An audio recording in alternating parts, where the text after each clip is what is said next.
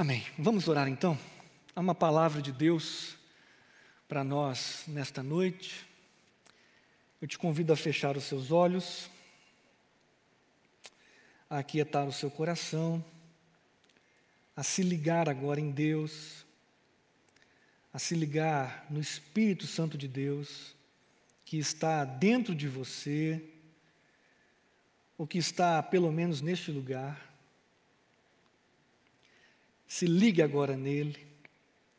Leve a sua mente, os seus pensamentos, o seu coração, os seus sentimentos a Ele agora. E peça ao Espírito Santo para falar com você. Abra, abra sua boca e, e fale com Ele. Peça a Ele. Fala comigo, Espírito Santo, através da tua palavra. Ministra ao meu coração renova a minha mente, transforma a minha vida. Ele está aí pertinho de você, ouvindo a sua oração. Pai, obrigado por esta noite. E Pai, nós clamamos a Ti. Fala conosco, Pai. Aqui está a Tua palavra. A Tua palavra será lida, será explicada será aplicada às nossas vidas.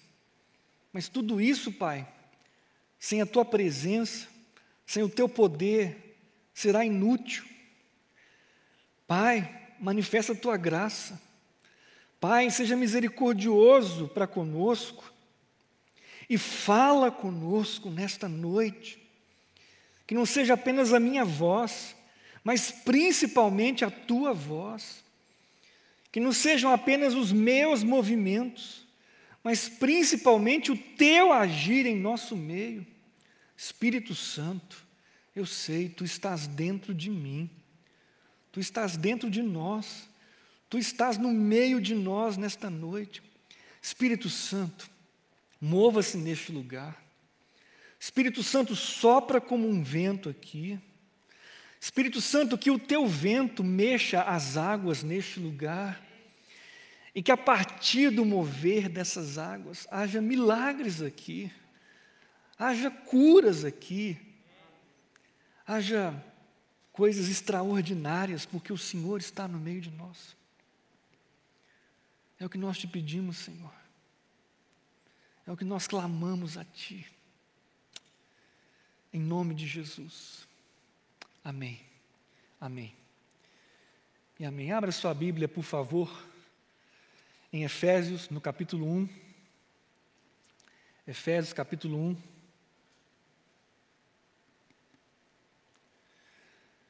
Efésios, capítulo 1, carta do apóstolo Paulo à igreja de Éfeso. No capítulo 1, e nós iremos ler todo o capítulo, dos versos 1 a 23.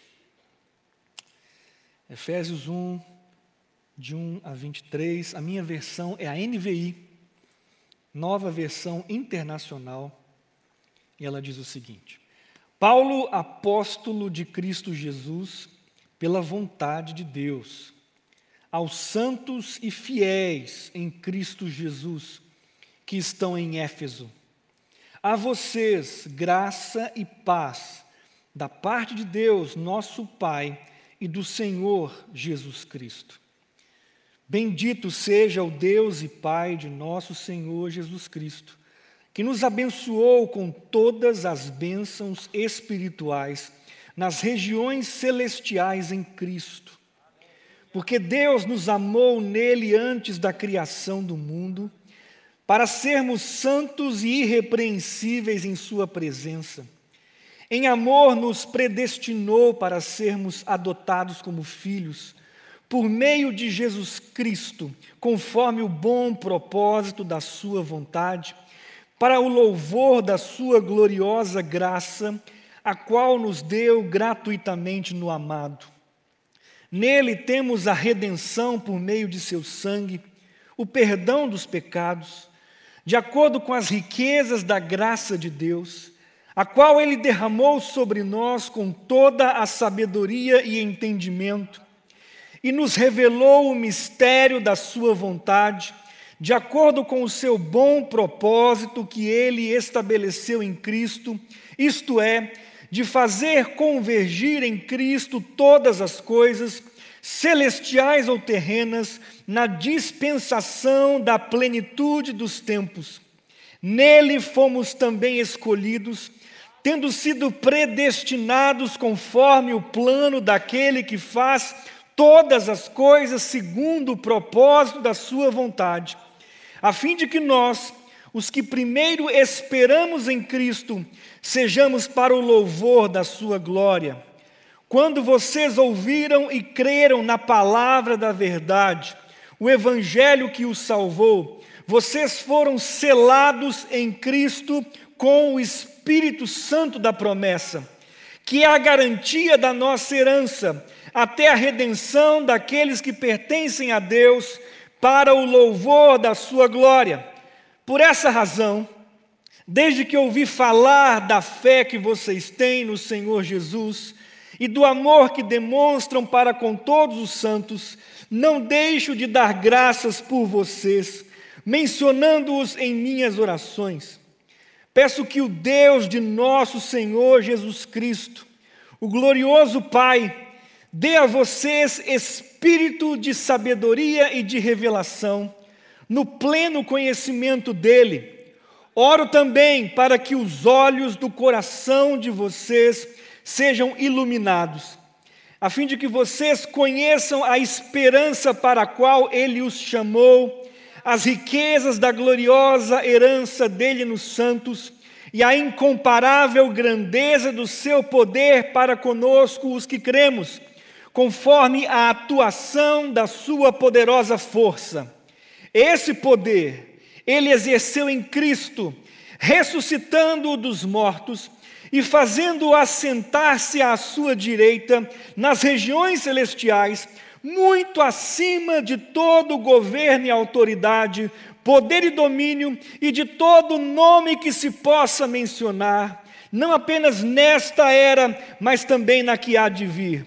Deus colocou todas as coisas debaixo de seus pés e o designou cabeça de todas as coisas para a igreja, que é o seu corpo, a plenitude daquele que enche todas as coisas em toda e qualquer circunstância. Amém, amém e amém. Eu reconheço, não é um texto de fácil leitura, de fácil interpretação, ainda mais em uma primeira leitura, em uma leitura rápida, como a que eu acabei de fazer. Meu desafio nesta noite é, é expor a vocês, é, é entregar a vocês o que esse texto diz. O que ele quer dizer o que ele quer dizer a cada um de nós, particularmente, individualmente. Se tivesse a intenção de fazê-lo verso a verso, palavra por palavra, não sairíamos daqui nesta noite, pelo tanto que haveria de ser dito. Há um pregador na história da igreja Martin Lloyd Jones, que pregou expositivamente em Romanos, em Efésios, e que não me lembro agora quanto tempo exatamente levou para expor toda a carta aos Efésios, mas garanto que não foram dias nem semanas, meses, talvez anos. Em Romanos apenas, se não estou enganado, ele gastou 13 anos de sua vida e da história de sua igreja local. Os textos escritos por Paulo são riquíssimos. A carta escrita por Paulo aos Efésios é abundante em significado, é transbordante de recados da parte de Deus para cada um de nós. Nesta noite, a minha intenção é compartilhar o que me chamou a atenção nesse texto para cada um de vocês. E ao ler esse texto, ao, ao cavalo, não é, ao, ao trabalhá-lo em minha mente, em meu coração, debaixo de oração, o que me chamou a atenção nele foi a grande obra de Deus em nosso favor. Ah, essa, ao meu ver, é a grande questão trabalhada por Paulo, inspirado pelo Espírito Santo, nesse texto de Efésios, capítulo 1. E por isso ah, é impossível, após essa leitura e após o entendimento das palavras de Deus destinadas a nós através desse capítulo, não ficarmos maravilhados, não ficarmos boquiabertos, não nos prostrarmos diante de Deus e do seu Filho Jesus Cristo e do querido Espírito Santo em adoração, em louvor, em gratidão. Nesta noite eu quero entregar a vocês a grande obra de Deus em nosso favor. Primeiramente, vamos começar pelos versos 1 e 2, que são uma introdução à carta. Nesses versos, nós encontramos o autor da carta, que é Paulo, seus destinatários e também uma ação de graças. O texto começa: Paulo, apóstolo de Cristo Jesus pela vontade de Deus. O autor da carta é Paulo. Aquele mesmo Paulo do livro de Atos. Aquele mesmo Paulo que era perseguidor da igreja e que do seu maior perseguidor se transformou ah, em um dos seus maiores perseguidos.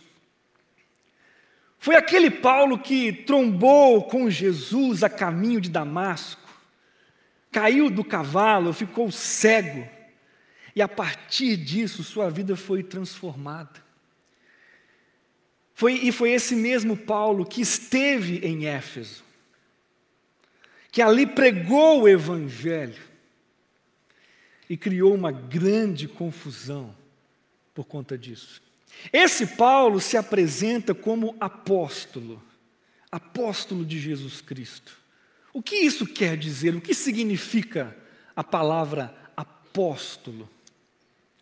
Apóstolo não é meramente alguém enviado, apóstolo não é meramente um mensageiro. Para nós compreendermos o peso que tem as palavras registradas em cada um dos livros do Novo Testamento e até mesmo da Bíblia como um todo, nós precisamos entender a profundidade do significado da palavra apóstolo. Trazendo para os dias de hoje, apóstolo seria alguém que recebeu uma procuração de Jesus. Você conseguiria se imaginar recebendo uma procuração de Jesus? Bem, você está entendendo o que eu estou falando apenas se entende o que significa uma procuração. Quando eu tinha 18 anos, há 21 anos atrás, aliás, 17, há 22 anos atrás, eu, pela graça de Deus, passei no vestibular da UFMG na época, para ciências biológicas. Acreditem, ciências biológicas. Até hoje eu não sei porquê, mas foi. Ciências biológicas. E na época da minha matrícula, eu não estaria em Belo Horizonte. Eu estaria em São Paulo ministrando em dois acampamentos em uma igreja e passaria mais uma semana lá de férias com amigos. Mas eu não poderia perder a inscrição para o FMG, de modo algum. Eu não poderia perder algo tão importante assim. Mas, ao mesmo tempo, também não queria abrir mão dessa viagem tão maravilhosa dois acampamentos, uma semana de férias com os amigos. Por causa disso, então, eu fiz uma procuração. Fiz uma procuração dando poderes à minha mãe, de modo que ela fosse até o FMG e fizesse a inscrição por mim. De posse daquela procuração, quando minha mãe se apresentou à secretaria da UFMG, biologicamente falando, fisicamente falando, ela era ela que estava ali, mas juridicamente falando, não era ela que estava ali, era eu quem estava ali. Juridicamente falando, por causa daquela procuração, eu estava ali representado pela minha mãe, e toda e qualquer ação que ela tomasse, com aquela procuração em mãos, seria como se eu estivesse fazendo. Isso é um apóstolo. Apóstolo é alguém que recebeu uma procuração para falar e agir em nome de Jesus, de modo que todas as vezes em que um apóstolo abria a boca para falar, ou pegava uma pena para escrever, era como se o próprio Jesus estivesse falando ou escrevendo.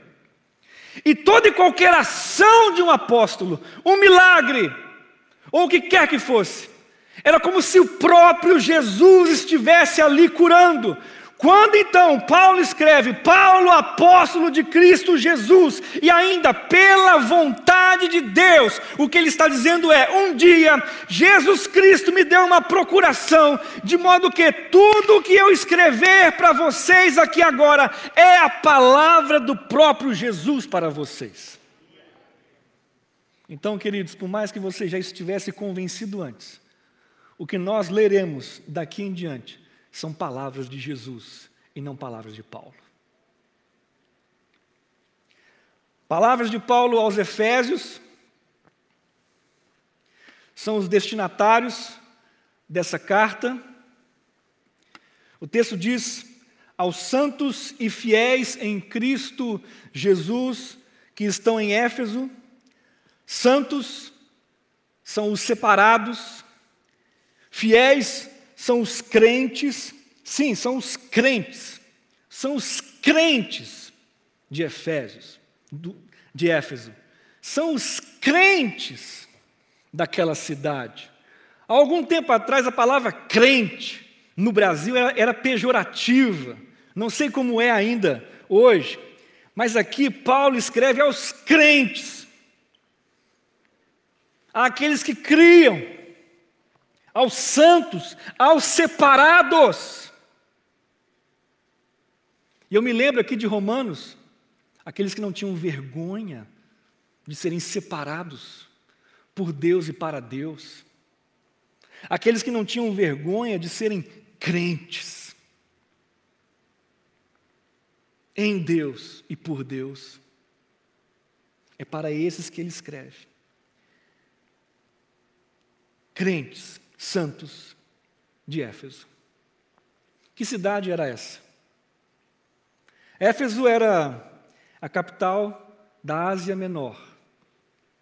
A Ásia Menor correspondia, corresponde à Turquia de hoje. A cidade de Éfeso chegou a ter 300 mil habitantes naquela época, sendo menor apenas do que Roma. Cidade importantíssima, um polo comercial, um polo religioso, ali estava o templo de Diana, uma das sete maravilhas do mundo antigo. Uma metrópole da época.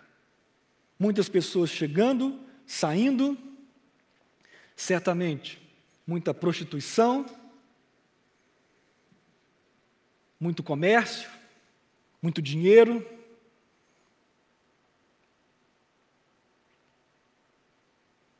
E Paulo escreve para os separados, para os separados daquela éfase, para os separados daquela cidade, para os crentes daquela cidade. O que é que Paulo escreve? A vocês, graça e paz da parte de Deus, nosso Pai, e do Senhor Jesus Cristo. Graça e paz. Talvez não houvesse naquela cidade maior busca do que pela paz. Mas Paulo diz: olha, antes de você encontrar a paz, primeiro você precisa encontrar a graça. Não há paz verdadeira no coração sem que antes você encontre a graça. Por isso é graça e paz, e não paz e graça. E aliás, eu fico até meio invocado com quem fala paz e graça. Porque primeiro vem a graça. Primeiro a graça de Deus alcança você. E depois a paz dele te inunda. E assim foi a saudação de Paulo para aqueles homens e mulheres. E partimos então da introdução para a próxima parte, que vai do versículo 3 ao versículo 14, e na minha Bíblia o nome é As Bênçãos Espirituais em Cristo Jesus. O primeiro verso aí já é, uau, extremamente impactante. Leia-o novamente. Bendito seja o Deus e Pai de nosso Senhor Jesus Cristo, que nos abençoou com todas as bênçãos espirituais nas regiões celestiais em Cristo. Uau! Ele já nos abençoou com todas as bênçãos espirituais nas regiões celestiais em Cristo. Meu Deus, que vida abundante que é essa! Que vida maravilhosa que é essa! Quando você olha para a sua vida hoje, você a compara com o que Paulo diz aqui, você percebe diferença? Você está vivendo o que Paulo está escrevendo aqui? Você está nesse nível, nesse padrão? Você já está usufruindo de bênçãos espirituais que Deus já te deu nas regiões celestiais? Ao olhar para essa primeira parte, o que eu vejo aqui é quatro princípios, quatro mensagens de Deus, e a primeira mensagem é essa nossa salvação está baseada no que Deus já fez por nós e não no que nós podemos fazer para Deus. Você entende isso? Olha, se você realmente é brasileiro, se você realmente foi educado na cultura brasileira, isso não é algo tranquilo para você entender. Porque a nossa cultura, marcada principalmente, e o meu tom aqui agora não é de crítica ácida de modo algum, mas nossa cultura marcada pelo catolicismo romano, pelo kardecismo francês, pelas religiões afro-brasileiras e pela pagelança indígena, essa nossa cultura, ela é completamente avessa a esse princípio que aí está. Nossa cultura religiosa, ela não trata do que Deus já fez por nós. Nossa cultura religiosa nos massacra e nos empurra para nós fazermos algo para Deus, de modo que Ele nos salve.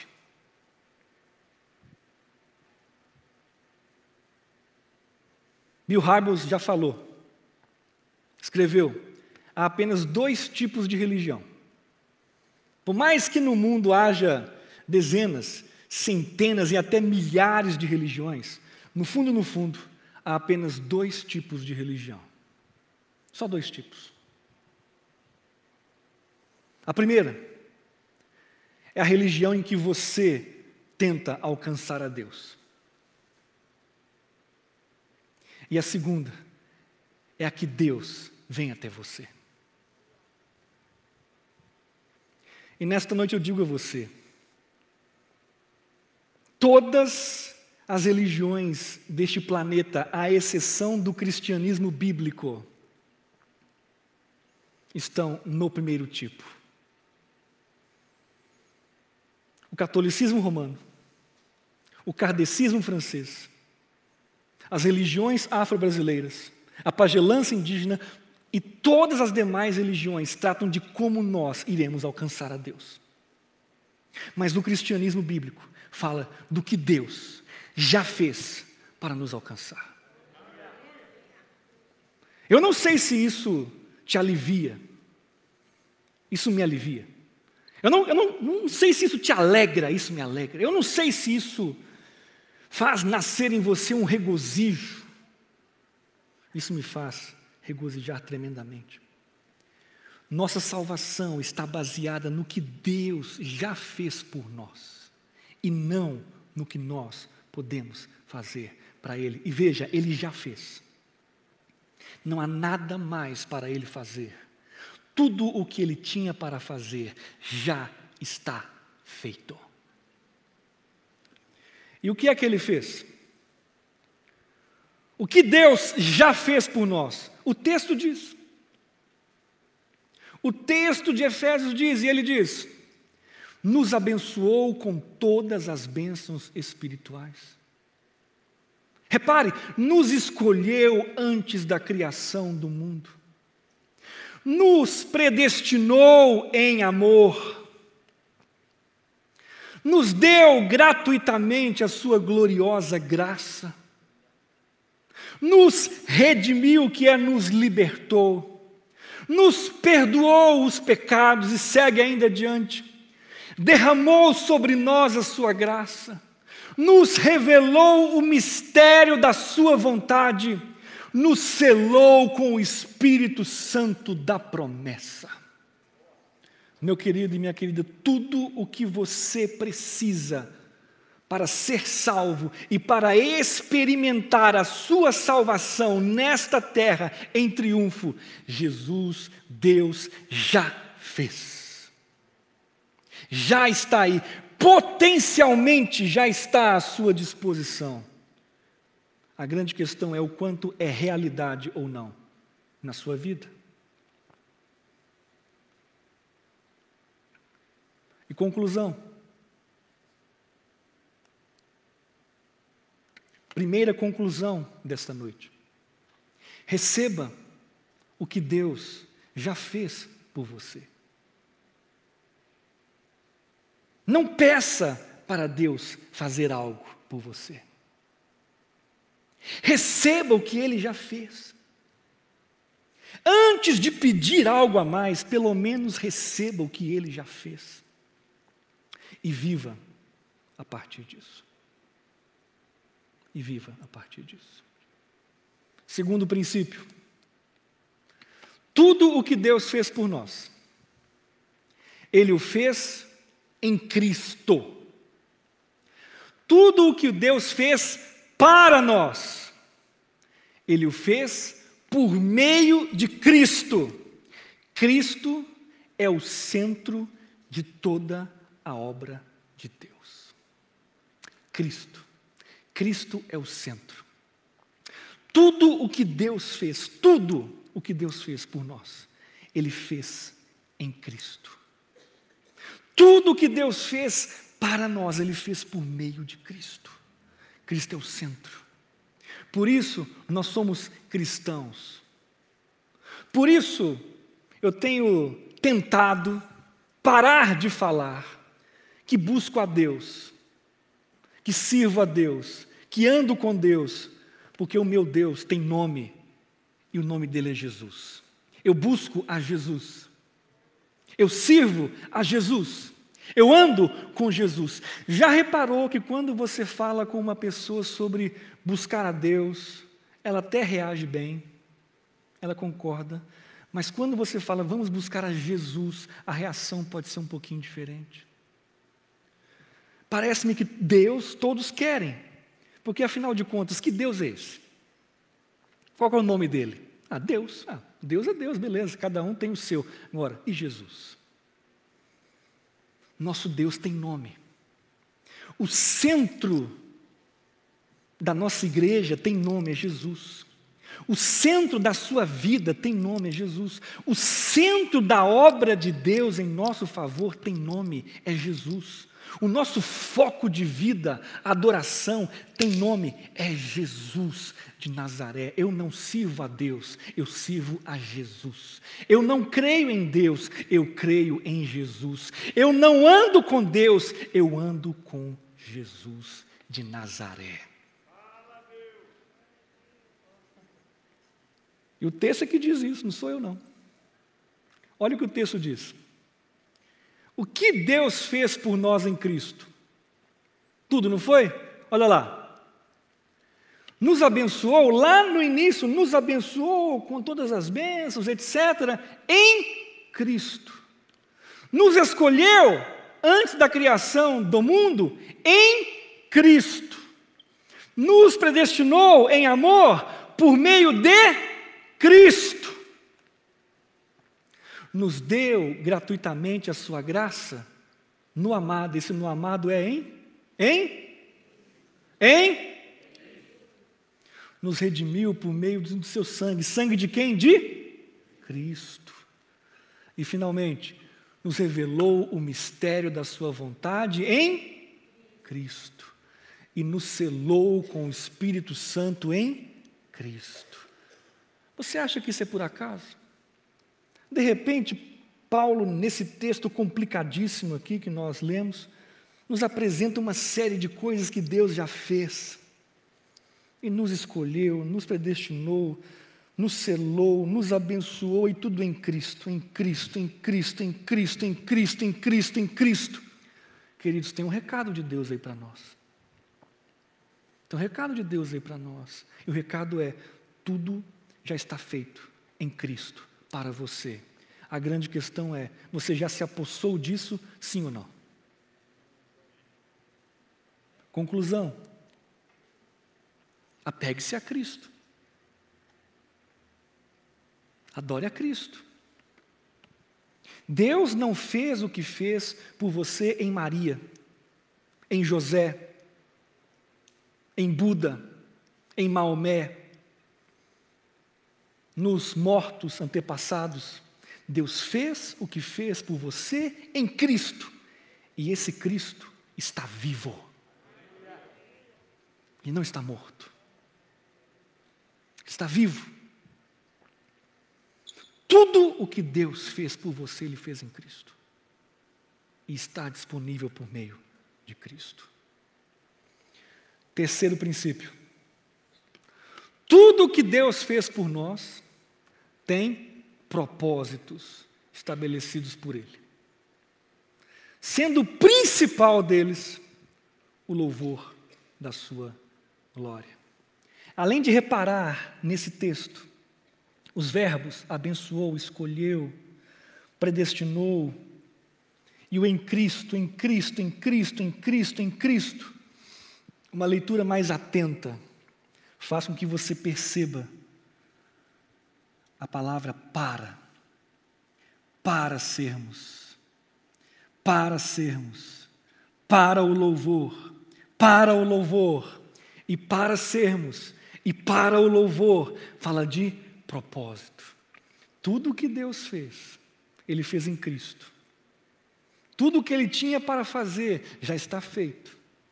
E tudo o que Ele fez tem propósitos. Quais são esses propósitos?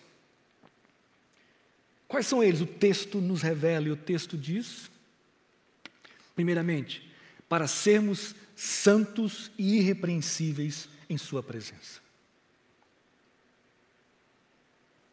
E essa palavra, Paulo escreveu para os Efésios, para os habitantes da segunda maior cidade do Império Romano na época.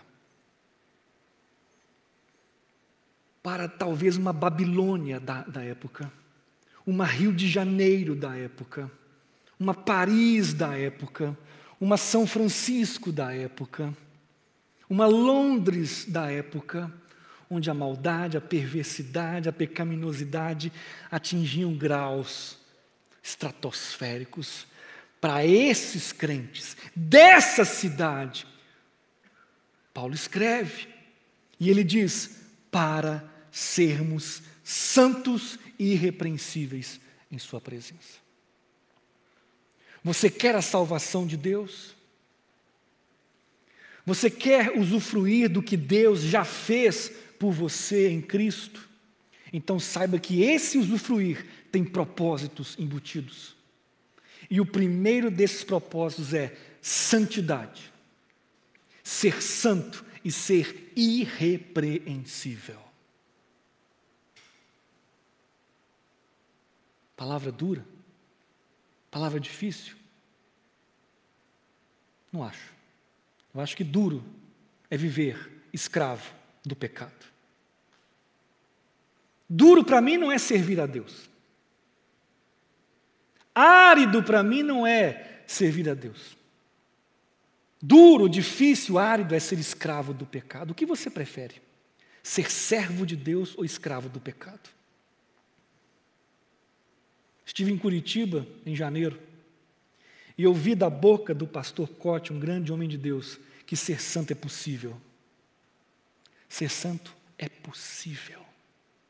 Que viver sem pecar é possível. E aquilo foi chocante para mim. E eu percebi o quanto que eu mesmo estava deixando de acreditar nisso. Mas nesta noite, eu venho aqui e proclamo para vocês e para mim que um dos propósitos de Deus para nós em Cristo é sermos santos e irrepreensíveis em Sua presença.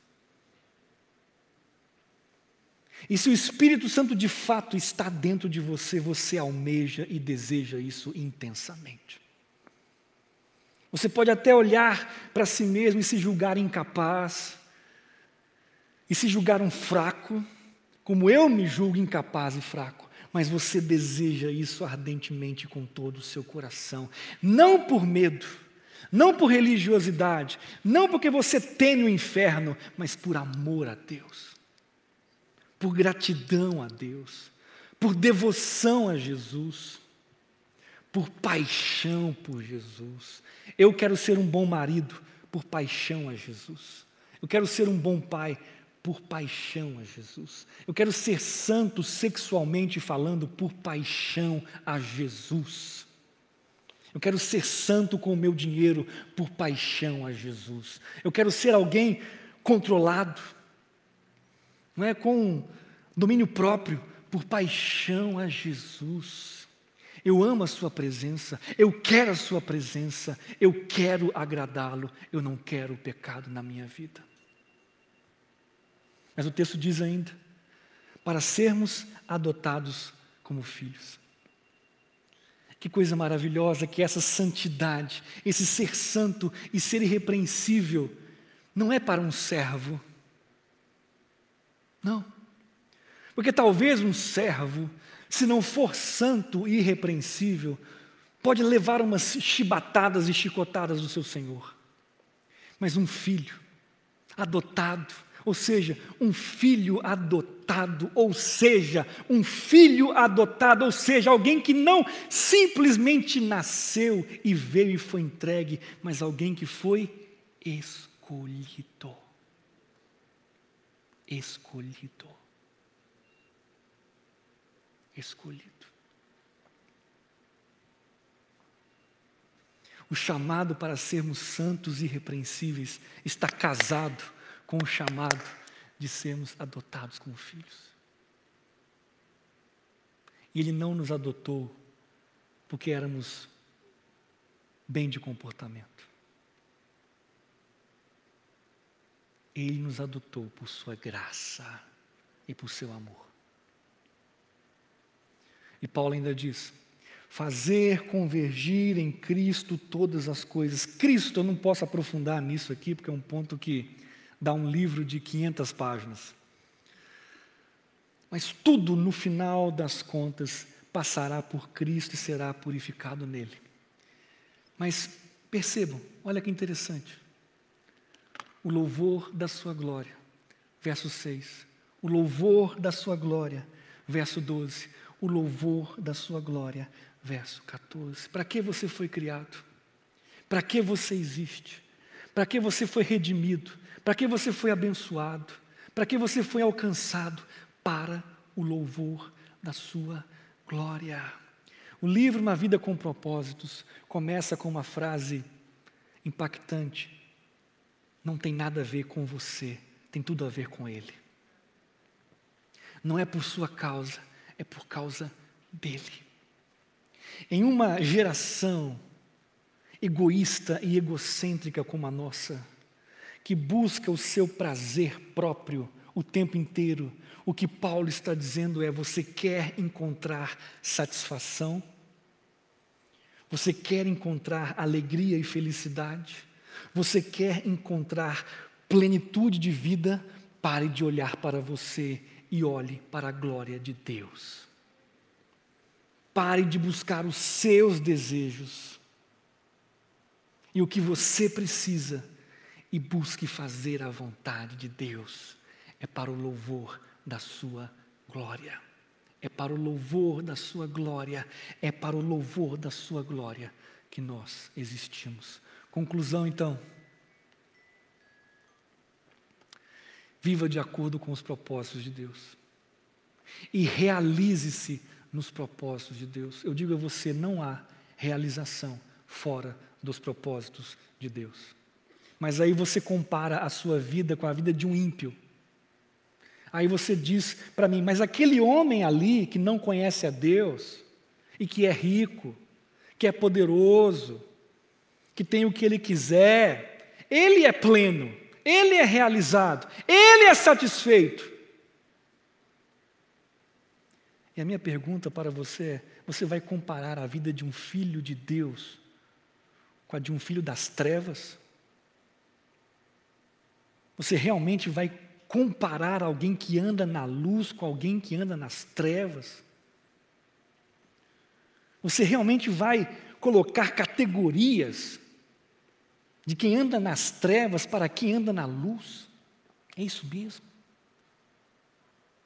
Alguém que não anda com Jesus pode até encontrar alguma satisfação neste mundo, mas eu digo a você: alguém que anda com Jesus jamais encontrará satisfação neste mundo, porque o seu interior foi trocado. Não adianta você estar com Cristo e querer viver a mesma maneira de antes. Não há como. Não há como, é tolice. É melhor ser um incrédulo plenamente perdido do que um crente dividido.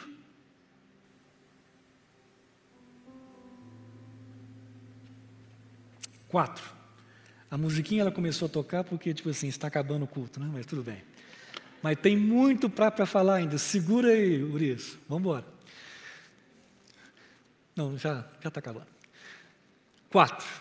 Tudo que Deus fez por nós faltou uma palavrinha ali, está condicionado a se ouvir e crer na palavra da verdade, no Evangelho. Não há outro caminho.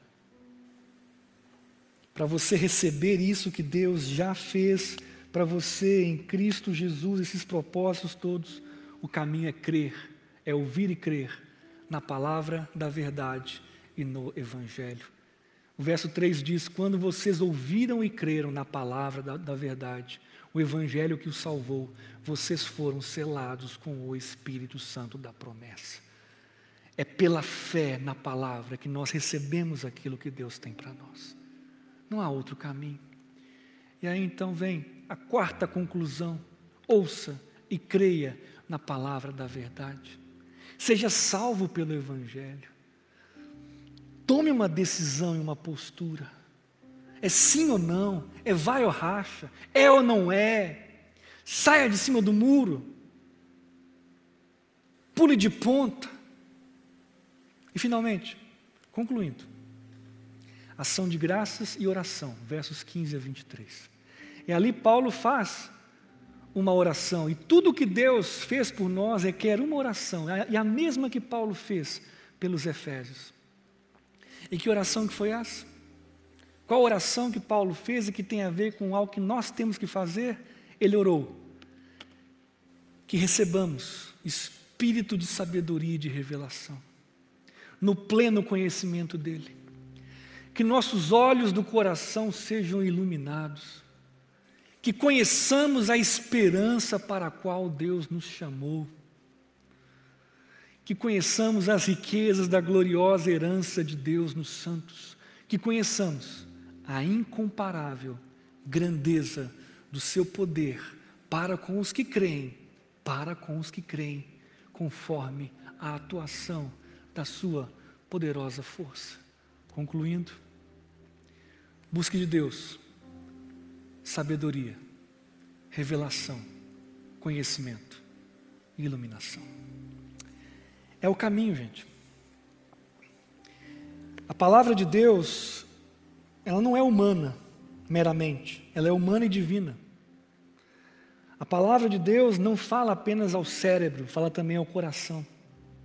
É impossível compreender e viver todas essas realidades que vimos nesta noite sem sabedoria, revelação, conhecimento e iluminação.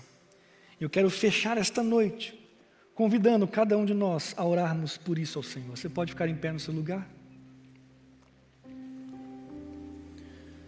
Eu tenho quase que certeza, né? Quando eu fiz a primeira leitura aqui, a maioria pensou: meu Deus, que texto é esse? Mas é muito mais do que português, é muito mais do que interpretação de texto, é revelação, é conhecimento, é iluminação. E essa é a oração que eu te convido a fazer nesta noite. Feche os seus olhos e peça, peça Peça ao Espírito Santo para dar sabedoria a você. Peça ao Espírito Santo para dar revelação a você. Peça a Ele para te dar conhecimento. Peça a Ele para iluminar a sua mente e o seu coração, de modo que todas essas verdades de Efésios capítulo 1 estejam claras diante de você e todas as verdades de Efésios 2, 3, 4, 5 e 6 caiam em seu coração e gerem profundas mudanças e transformações na sua vida. Lembre-se, tudo, tudo já foi feito por Deus. Não há nada mais para você fazer a não ser ouvir e crer. Tudo ele fez em Cristo, coloque Cristo no centro da sua vida. Tudo ele fez com um propósito, renda-se aos propósitos de Deus. Tudo passa pela fé. Então creia e se aposse disso. E tudo passa pela oração de busca de iluminação, conhecimento, entendimento, sabedoria. Peça isso a Ele. Peça isso a Ele. Senhor, nesta noite nós lemos e passamos rapidamente pela tua palavra. Pincelamos alguns pontos aqui. Que o Senhor faça isso cair em nossos corações. Que o teu Espírito Santo regue essa semente e que gere a 30, 60, 100 por um muitos frutos em nossas vidas. E que assim possamos viver tudo aquilo que o Senhor tem para nós que viver tudo o que o Senhor já nos deu não seja mera utopia, mas seja uma realidade. Que todos nós, a partir desta noite, possamos dizer: Eu já fui abençoado com todas as bênçãos espirituais nas regiões celestiais em Cristo. Essas bênçãos fazem parte da minha vida. Eu experimento cada uma delas. Eu usufruo cada uma delas. Eu sou abençoado em Cristo Jesus. É o que nós oramos, Pai. Em nome de Jesus. Amém. Amém. E amém. Amém, queridos. Amém. Glória a Deus. Deus abençoe a sua vida. Se dedique à palavra de Deus. Neste mês, leia Efésios dez vezes, pelo menos. Ao ler, peça ao Espírito Santo iluminação. Peça a Ele iluminação. Peça a Ele, abra os olhos do meu coração para que eu veja. Me revela, me dá entendimento, me dá luz, Senhor. E prepare-se para as maiores experiências e aventuras da sua vida. Deus abençoe você, Deus abençoe você que está em casa, em nome de Jesus. Amém.